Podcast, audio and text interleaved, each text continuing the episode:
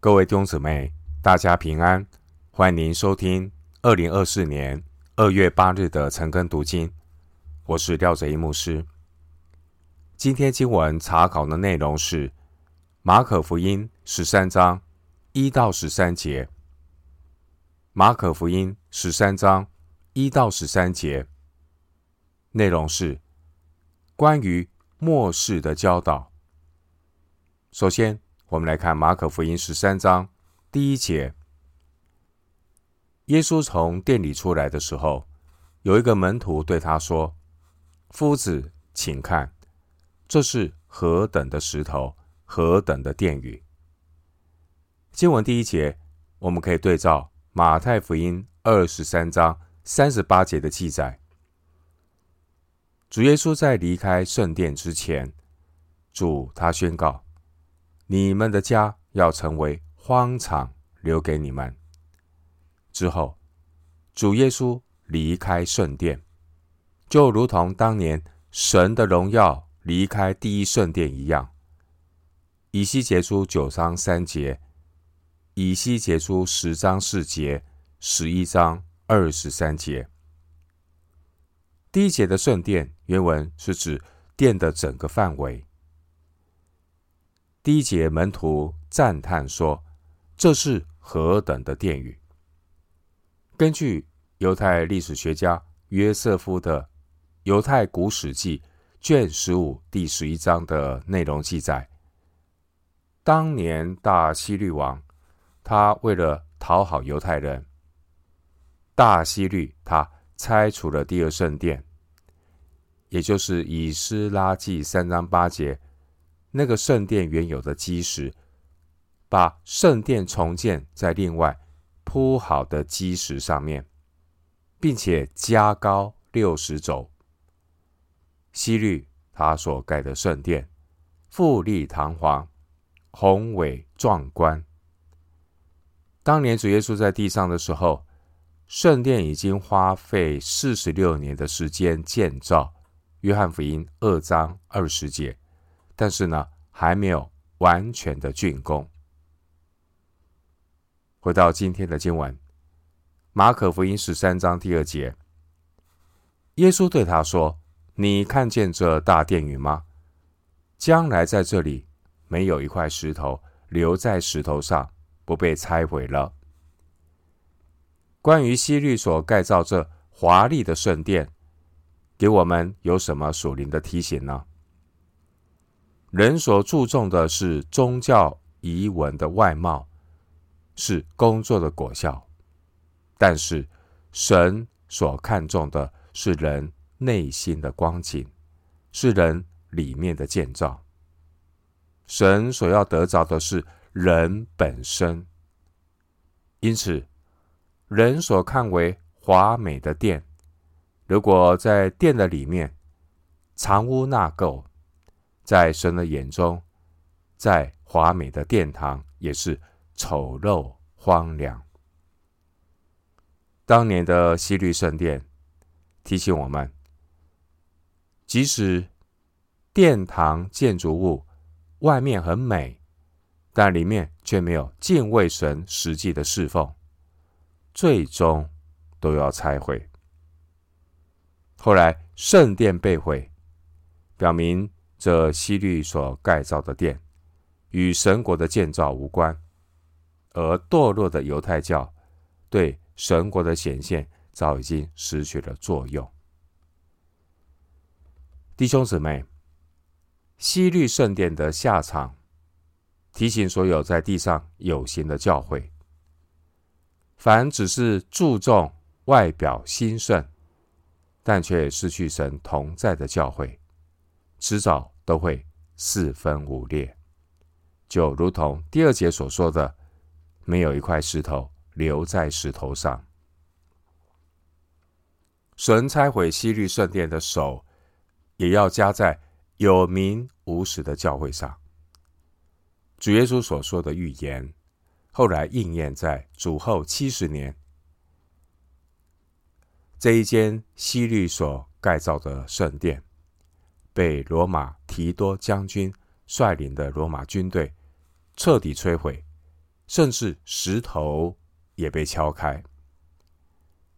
经文第二节说：“没有一块石头留在石头上。”这是指当年罗马军队这些的士兵，为了取得圣殿镶在屋顶上的金箔，因为被大火融化而留下来卡在地板的石缝间，他们就把它敲开。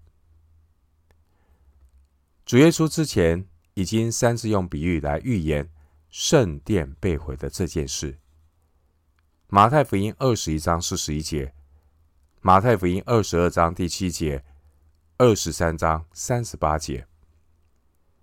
当年的犹太人，他们的信念是圣殿不可能被毁，而主耶稣的预言，后来也成了他被审讯和被钉十字架、被控告的理由。他们把耶稣的预言作为毁谤耶稣的证据。回到今天的经文。马可福音十三章三到四节，耶稣在橄榄山上对圣殿而坐，彼得、雅各、约翰和安德烈暗暗的问他说：“请告诉我们，什么时候有这些事呢？这一切事将成的时候，有什么预兆呢？”经文第三节，主耶稣和门徒。跨过汲沦溪，上到橄榄山顶，对着圣殿坐下。圣殿和圣城就在橄榄山西向的山边。橄榄山海拔约有八百多米，比耶路撒冷高三十米。将来有一天，当基督耶稣回来的时候，主他要站在这橄榄山上。撒迦利亚书十四章一到四节，经文第三节是马可福音独特的记载。第三节提到安德烈，安德烈在这里和三位耶稣的核心门徒一起出现。在约翰福音当中，比马可福音更多有提到安德烈。约翰福音一章四十节。约翰福音六章八节，十二章二十二节。我们如果要更多的认识门徒安德烈，就必须读约翰福音。安德烈在性格上并不像他的兄弟彼得那么的强势，就如同雅各也不如约翰那么强势一样。这些的门徒，他们各自在神的旨意中。扮演他们自己的角色，但同样都是蒙主呼召的人。经文第四节，主的门徒私下追问耶稣关于耶稣预言的含义和发生的时间。门徒对耶稣的提问包括两个部分：第一，什么时候有这些事？第四节的这些事。是指圣殿被毁以及其他将来的事件。第二，第四节，门徒问这些事情将成的时候有什么预兆呢？所谓这一切事将成的时候的成，这是表示最后的结局，也就是世界的终了。第七节。主的门徒起初以为耶路撒冷圣殿被毁，等于就是世界的末了，然后就会迎来弥赛亚的降临。但其实并不是这样。门徒问圣殿被毁的时日，但主耶稣却是要他们明白，圣殿被毁还不是末期，末期还需要一段时间才会到。主耶稣的回答与但以理书九章所提到的七十个七有关系。回到今天的经文，马可福音十三章五到六节，耶稣说：“你们要谨慎，免得有人迷惑你们。将来有好些人冒我的名来说我是基督，并且要迷惑许多人。主耶稣在解释第四节的预兆之前，主耶稣先提出警告，要小心被迷惑。第五节，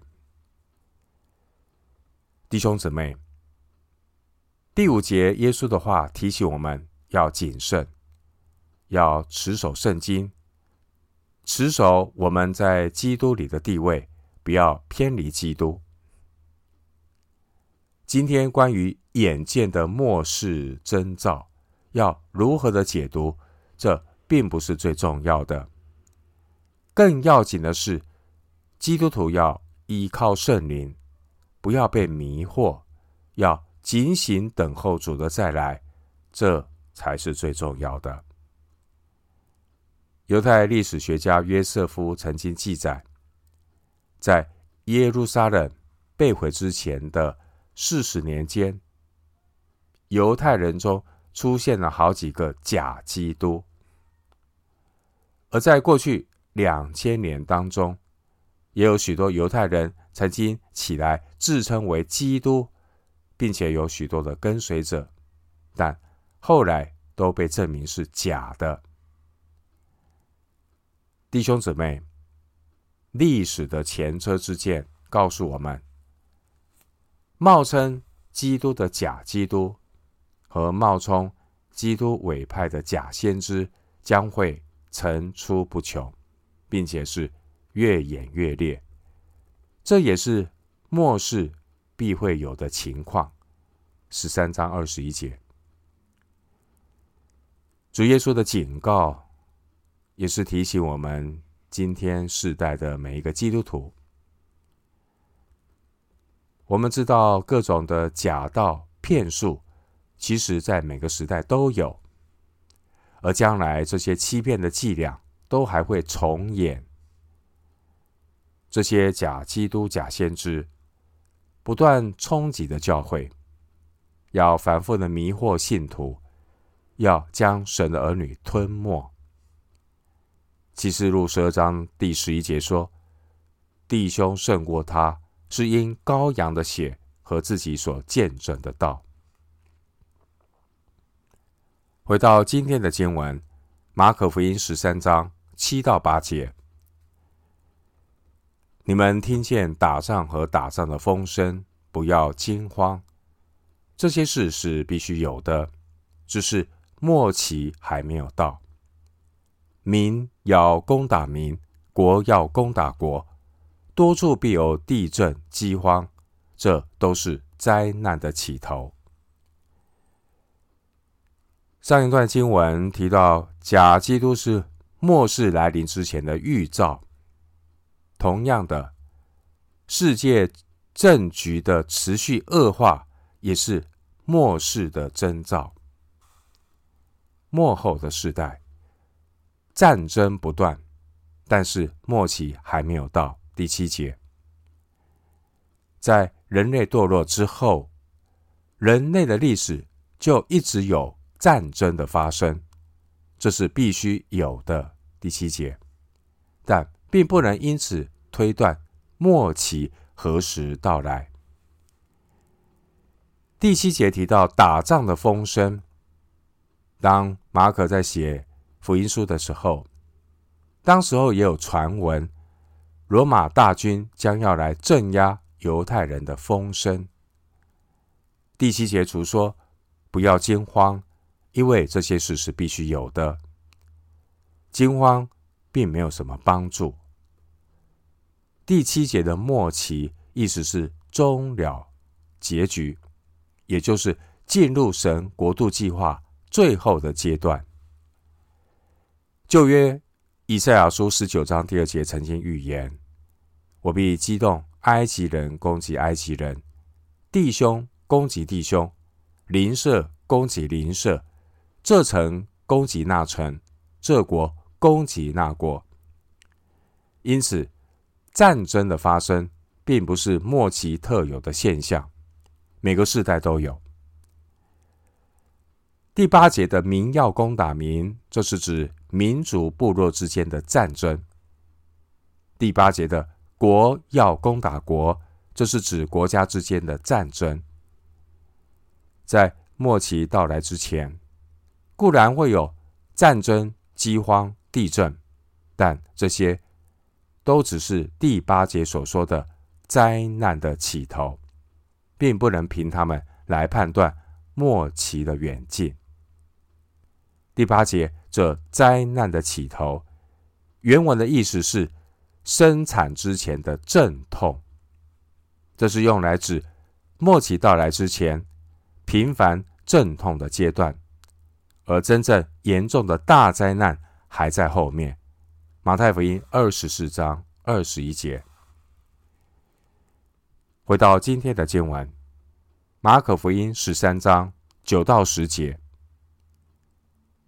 但你们要谨慎，因为人要把你们交给公会，并且你们在会堂里要受鞭打，又为我的缘故站在诸侯与君王面前，对他们做见证。然而福音必须先传给万民。弟兄姊妹，末后的世代，基督徒将面临两大试炼。第一，基督徒要为自己的信仰遭受严厉的逼迫，包括亲朋好友的背叛。第二个试炼是，将会有假基督、假先知的迷惑，很多人会在真道之外跌倒。经文第九节，经文第九节，当初期教会的这些基督徒。遭受到公会和会堂的拘捕和刑责的时候，想必他们一定会想起耶稣曾经对他们说过的话。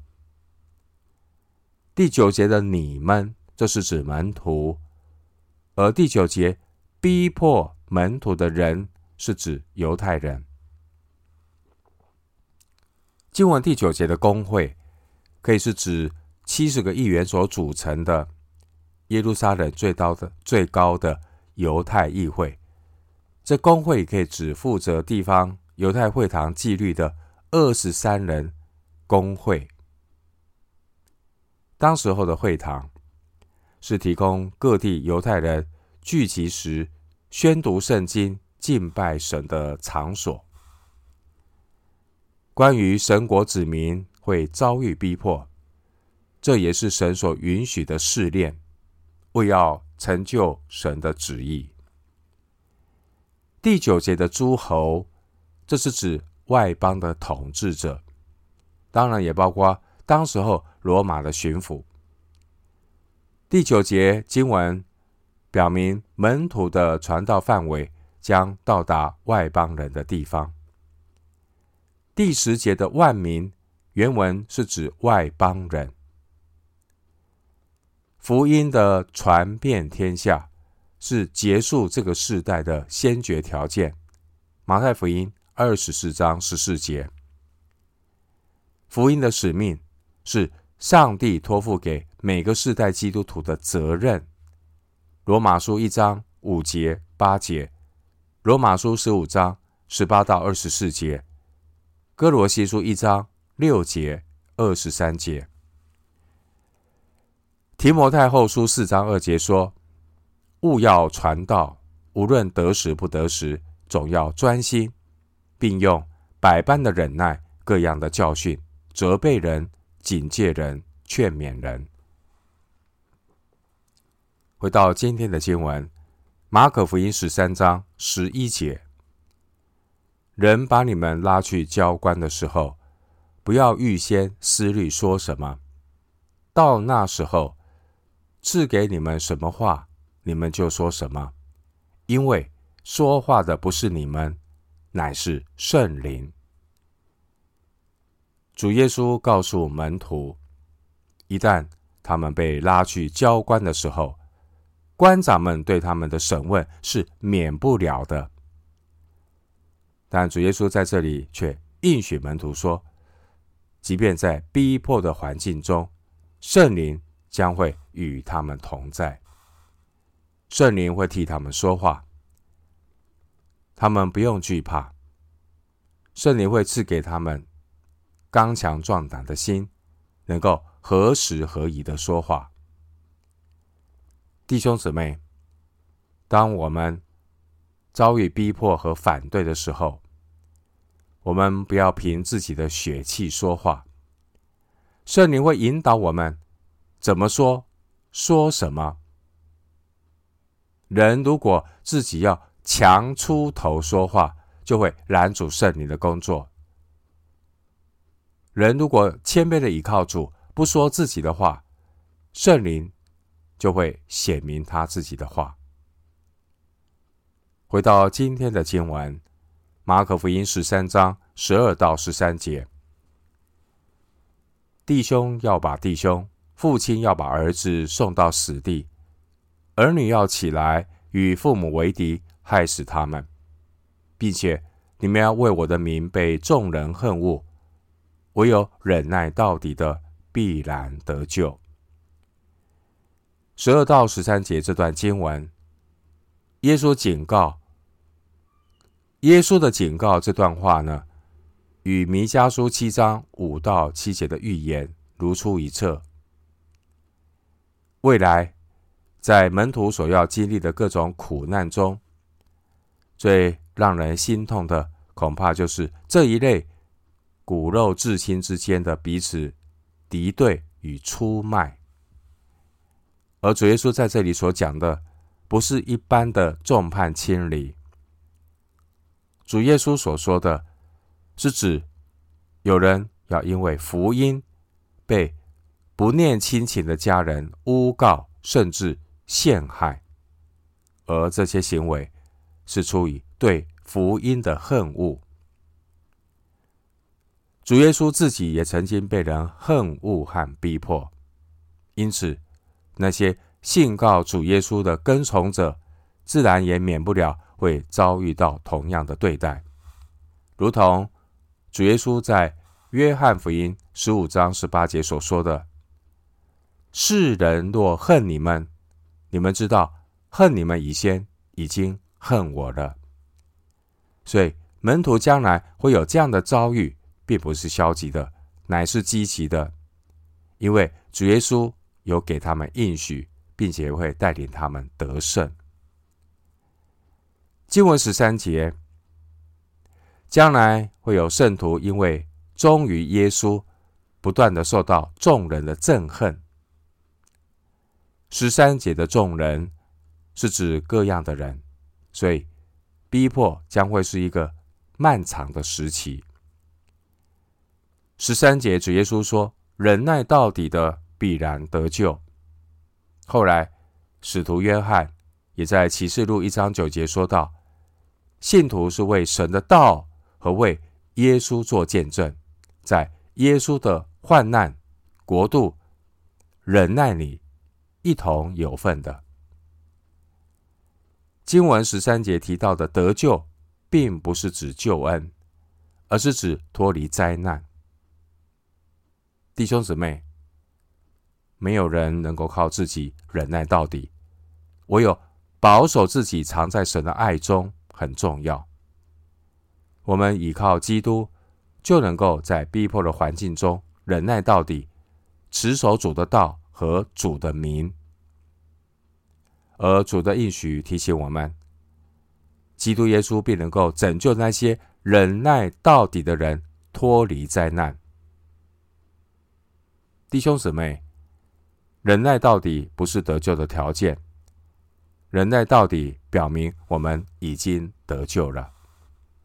得救的确据使我们能够经得起逼迫，正如保罗他所说的：“真基督徒必然会坚守他的信仰，是因为神能够使他们坚守到底。”就如同罗马书十四章第四节所说的。罗马书十四章第四节说：“他或站住，或跌倒，自有他的主，自有他的主人同在，并且他也必要站住，因为主能使他站住。”我们今天经文查考就进行到这里。愿主的恩惠平安与你同在。